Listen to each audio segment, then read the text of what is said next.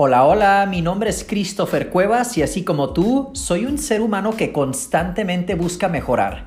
De hecho, lo he buscado tanto que me he convertido en una extraña combinación de psicoterapeuta, conferencista y coach de vida con el fin de aumentar la calidad de mis pensamientos y así ayudarte a ti a hacer lo mismo. Este podcast se llama Modo Mental ya que su intención es hacerte más consciente sobre aquello que piensas, sientes y actúas para que a partir de aquí conozcas tu mente y aprendas a utilizarla a tu favor. Así que sin más ni menos, comencemos a ponernos en modo mental.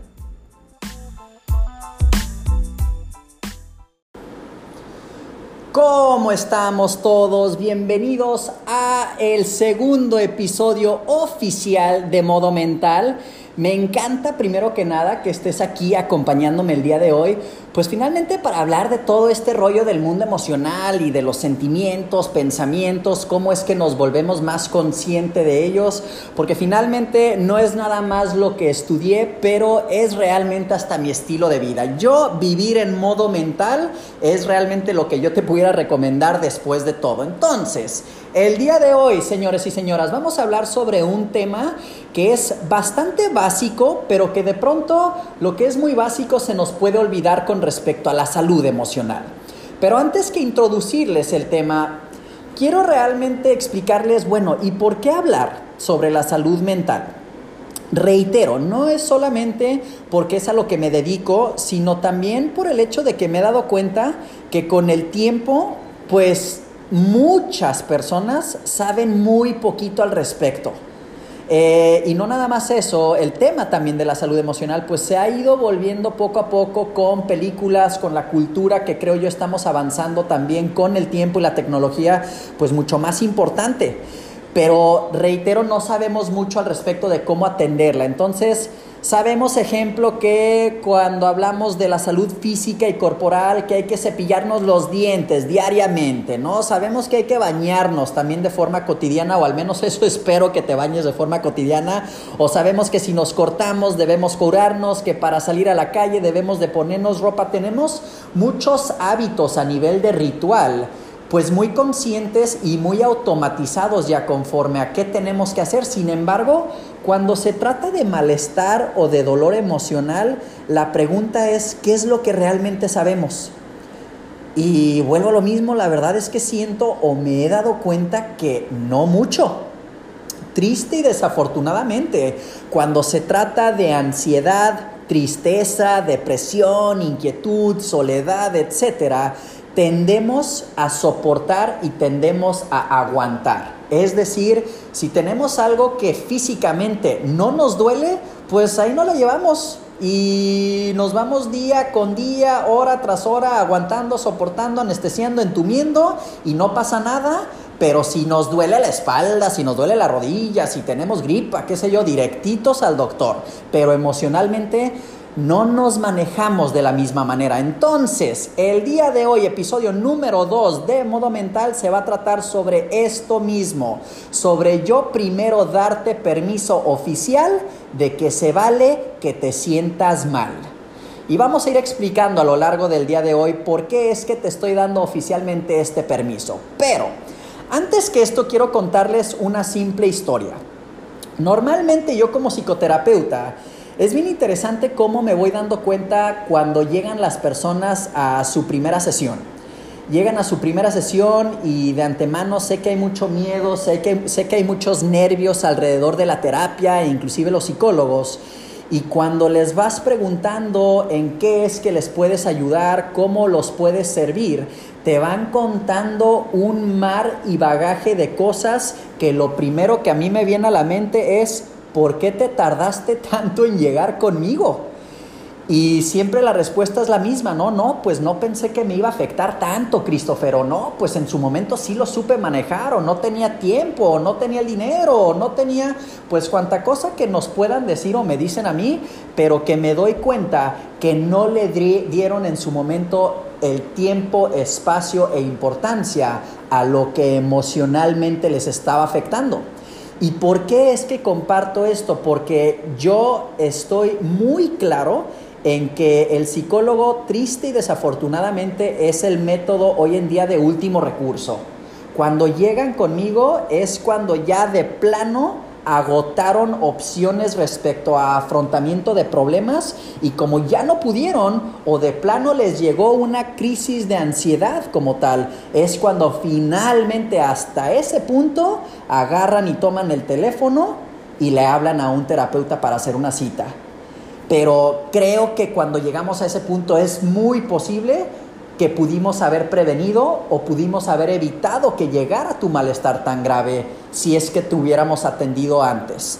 Entonces, como personas, vuelvo a lo mismo, tendemos a anestesiar y lo hacemos de muchas maneras. Y les voy a ir dando ejemplos. ¿Y a qué me refiero con que tendemos a anestesiar? Es decir, acudimos a diversos métodos y actos que más allá de llevarnos hacia el sentir, nos llevan hacia el huir, hacia el desconectarnos y disociarnos de nosotros mismos. Ya sea que de pronto pues te corta el novio o la novia, típico, o te sientes solo y triste, o no te gusta el ambiente que tienes en casa, te sientes estresado y constantemente frustrado. Lo primero que la mayor parte de personas hacen es que o se van a tomar alcohol con los amigos. Anestesia número uno. Anestesia número dos que pasa un poquito más en las mujeres que en los hombres, pero se van de compras. Se van a las plazas y la tarjeta terminan endeudadísimas y para qué quieren. Anestesia número 3 que también ha sido recurrente de unos años para acá. Se van al casino con esta idea de que pues le pueden pegar al gordo y por un golpe de suerte se van a hacer millonarios, ejemplo. O algunos inclusive se quedan en la chamba y trabajan de más y están en la oficina y en llamadas y pues trabajan de más para no tener que afrontar. Anestesia número 4, anestesia número 5, acudimos a las infidelidades, nos obsesionamos con las cosas y pudiera continuar y hacer todo un podcast sobre anestesias emocionales y todo lo que estamos haciendo en estos momentos es que estamos tratando de, vuelvo a lo mismo, de no sentir. Pensamos que cuando nos vamos de compras al casino o que nos vamos a tomarnos unas cervezas con los amigos, que estamos haciendo lo correcto, pero realmente lo único que estamos haciendo es que nos estamos distrayendo. Estamos llegando a un punto en donde no afrontamos aquello que tenemos que afrontar, en donde no nos permitimos sentir y como empezamos a hacer esto de una manera más constante y frecuente, es la razón por la cual vamos adoptando un hábito emocional que no necesariamente nos va ayudando a largo plazo. Y no solo eso, estos son simplemente algunas conductas de las cuales hablo, pero ahorita me voy a referir inclusive conforme a algunas cosas que coloquialmente uno puede escuchar también en la sociedad y en la comunidad, ¿no? Y son este tipo de refranes inclusive que uno se siente mal y te dicen, no, no, no, todo bien, no, no, pasa nada, ¿no? Te preguntan inclusive en la calle o en el trabajo o tus amigos si te ven raro o distinto. Oye, eh, ¿estás bien o cómo te has sentido últimamente? No, todo bien, no pasa nada. Ah, no, pues bueno, ¿no? Padrísimo, todo bien, no pasa nada. Anestesia número uno, una vez más. O nos decimos a nosotros mismos, mañana será otro día. Esta idea de que el tiempo lo cura todo, o ya se me pasará, o mándalo por un tubo, o mándala a ella por un tubo. Obviamente quien está desubicado es él o ella y son realmente, temo decirles, para mi gusto, las terapias baratas que utilizamos simplemente para decir, sana, sana, colita de rana, no pasa nada y podemos continuar pateando la lata. Pateando la lata refiriéndome a que no estamos atendiendo de raíz aquello que realmente está sucediendo. Entonces, todo esto una vez más para entumir, entumir aquello que muy de fondo nos hace sentirnos mal aparentemente se pueden ir dando cuenta, hemos tristemente llegado a un punto en nuestra sociedad y cultura en donde sentirnos mal está mal. No es algo que debería de aparentemente pasar o que deberíamos de sentir. Al contrario, no, uno de pronto puede expresar que no se siente al 100% bien y lo primero que te dicen es si te sientes mal agradece. Tienes que ponerte en una postura de agradecimiento, ¿no? Entonces una vez más, no, pues no puedo sentirme mal porque tengo que agradecer lo que tengo. O te sientes mal y si se te sale una lágrima, no llores. No llores, ¿por qué? Porque pues inclusive algunas personas o inclusive en algunas familias o contexto lo relacionamos con un aspecto en donde llorar está visto como debilidad o peor tantito, está visto como una cuestión en donde tu orientación sexual puede estar de por medio, si es que te ves homosexual o no llorando. Yo les digo, señores y señoras, yo no entiendo de dónde han tenido este tipo de educación emocional en donde ven que el llorar y el sentirte mal está tal cual mal. Puras realmente debo de decir incoherencias que no han hecho nada más que llevarnos a ser una sociedad completamente desconectada de nosotros mismos. Y si de pronto pueden sentir un poquito que hasta me molesta un poco este tema, es porque es la verdad. Me molesta porque esa es una de las razones iniciales por las cuales tantas personas están educadas para estar reprimiendo y realmente anestesiando y que cuando llegan conmigo, más que atender una cosa que en unas dos o tres sesiones se pudo aliviar, tengo que llevar a cabo un proceso de 10, 15, 20 sesiones, quizá de años, porque tienes demasiado bagaje contigo mismo o contigo misma. Pensamos que al soportar, aguantar y tolerar realmente estamos haciendo lo correcto, cuando lo único que logramos es separarnos más y más y más de uno mismo y que esto es algo que tarde que temprano termina significando también el alejarnos de otras personas, desvinculándonos de ellos. La idea a la cual quiero llegar es que no contamos con la mejor salud mental. Y no contamos con la mejor salud mental por el hecho de que nos encontramos en una constante posición de negación y evitación de todo aquello que nos duele y que nos hace sentirnos mal. Y esto es justamente lo que no debemos de hacer ya que al comenzar a evitar, al comenzar a huir, lo que realmente estamos haciendo es que estamos reprimiendo y acumulando. Acumulando todo aquello que tarde que temprano tiende a salir en un futuro y muchas veces de peor forma. Así que lo primero que hoy quisiera darte a entender, el mensaje que quiero que te lleves y que por eso es que titulé dicho episodio Se vale sentirse mal, es que necesito que te quites esta idea falsa y creencia limitante de que sentirte mal está mal. Primer recurso en el manejo de una vida emocionalmente sana es la aceptación de todo aquello que sentimos. Y cuando digo todo aquello que sentimos me refiero a todo, no solo lo bueno, sino también lo malo. Porque de pronto hay muchas personas que dicen, no, Christopher, yo sí acepto todo aquello que siento y estoy constantemente en una posición muy porosa en donde fluyo con el día a día y yo entiendo que la vida no es perfecta, bla, bla, bla. Pero cuando vas platicando un poquito más de fondo con estas personas, te vas dando cuenta que también van reprimiendo y no te hablan más, de más que de cosas buenas y nunca entran en temas un poquito más vulnerables. Entonces, primer recurso, una vez más en el manejo de una vida emocionalmente estable, es que no podemos etiquetar, ni encasillar, ni asociar nada, tenemos que sentir todo lo que estamos sintiendo. Siempre pongo la analogía a los clientes y consultantes que vienen conmigo que tenemos que de pronto ser como bebés. Un bebé cuando está triste llora. Un bebé cuando tiene hambre se pone de malas. Un bebé cuando se quiere ir a dormir también llora porque ya quiere descansar y son cosas en donde los bebés lo que sientan, los bebés expresan. Entonces tenemos que tener un tanto un proceso de reaprendizaje a nuestra edad, ahora sí que más temprana, de decir, pues quizá de pronto tengo que ser emocionalmente también como un bebé, en donde lo que me sucede, pues aparentemente lo tengo que, lo tengo que sentir y reflexionar.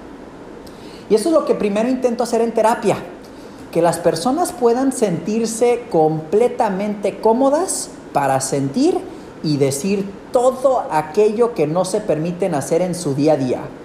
Porque finalmente la terapia no solo se trata de sacar aquello que está en tu mente, sino de experimentarlo con aceptación. Y quiero recalcar esta parte y lo voy a volver a repetir. La psicoterapia no solo se trata de sacar aquello que está en tu mente, sino se trata de que se pueda crear un contexto y un ambiente de aceptación incondicional en donde más allá de que sientas lo que sientas, puedas experimentarlo desde una postura en donde lo aceptas realmente como es. No encasillándolo, no etiquetándolo, no poniéndole de repente matices o tintes diferentes. A nivel crudo, esto es lo que hay. Entonces, si te fijas, pues realmente estoy hablando de regresar a lo que viene siendo un ser humano, en donde el objetivo es tal cual ser más humanos con nosotros mismos. Y que al ser más humanos con nosotros mismos, esto implica e indica no entumir, sino permitirte sentir y pensar, y pensar sin necesidad de censurar. Muchas veces me dicen en la primera sesión, ¿no? cuando traen bastante material, ay Christopher, pues ¿por dónde empiezo? Lo primero que les contesto es, empieza donde quieras empezar. Veme contando lo que traes en la mente ahorita.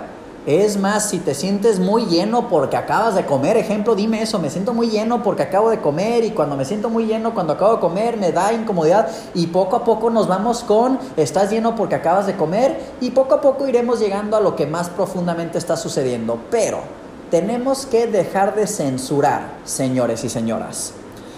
Puesto de una manera más práctica. Si quieres contar con una salud emocional óptima, Tienes que poner atención a tus dolores emocionales y permitirte sentir los sentimientos que conllevan. Es decir, no ignorar, no soportar. Si conoces a personas que ignoran y soportan y entumen, por favor, compárteles este podcast y que desde las palabras de Christopher Cuevas en modo mental, psicoterapeuta de cabecera, les está dando a entender, eso no se debe de hacer. Recuerda que no está mal sentirte mal.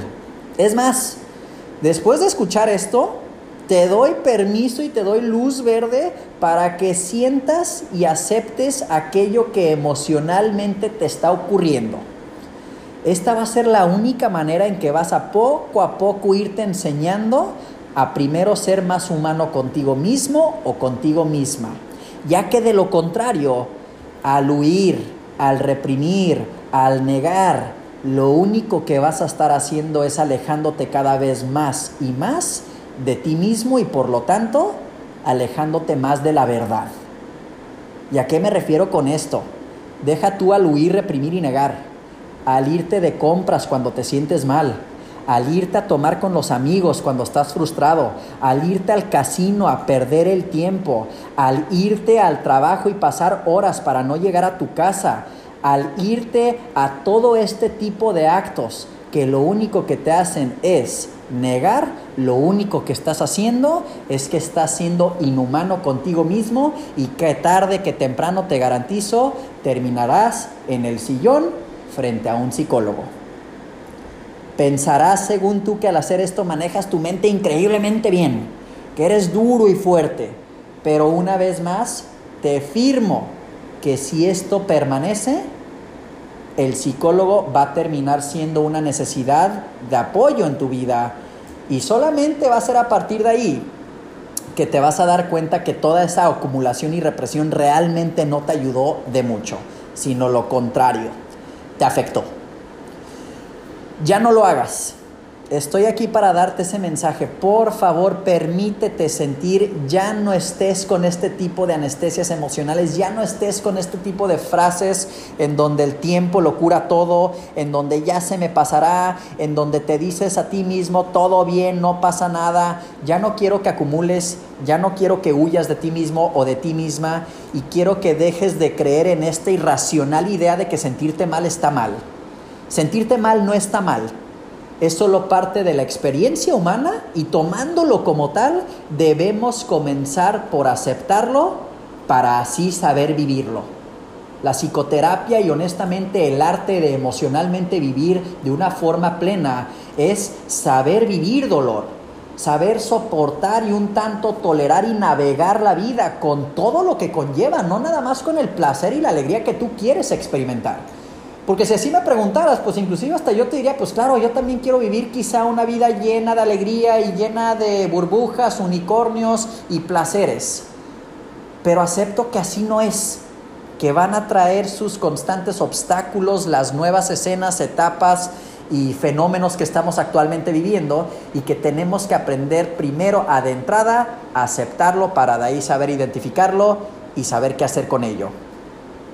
Una vez más, quiero agradecerte por estar conmigo el día de hoy, acompañarme en lo que oficialmente fue el segundo episodio de Modo Mental.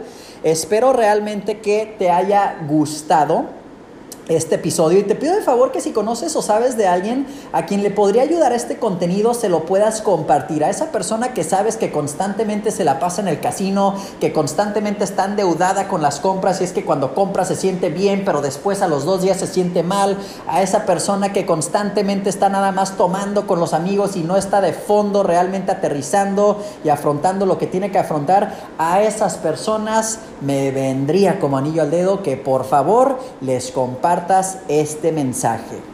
Quiero que sepas que también que de pronto estará toda esta información disponible en mi página christophercuevas.com, así que si te gustaría tener dicho contenido descargable junto con material de trabajo, puedes suscribirte ahí mismo, no, tiene que, no tienen que pagar ninguna cuota, ninguna mensualidad, todo es absolutamente gratis, lo único que les pediría es que ingresen a christophercuevas.com, se suscriban y ahí tendrán el material descargable para que aprendan a ser verdaderos masters de sus mentes y de sus emociones. De mi parte, señores y señoras, eso es todo. Yo soy Christopher Cuevas, tu psicoterapeuta y coach de vida. Ya sabes que puedes localizarme en mis redes sociales con ese mismo nombre. Y agradezco una vez más que te hayas tomado el tiempo de estar aquí conmigo en modo mental. Te mando un fuertísimo abrazo y ahora sí, que hasta la próxima.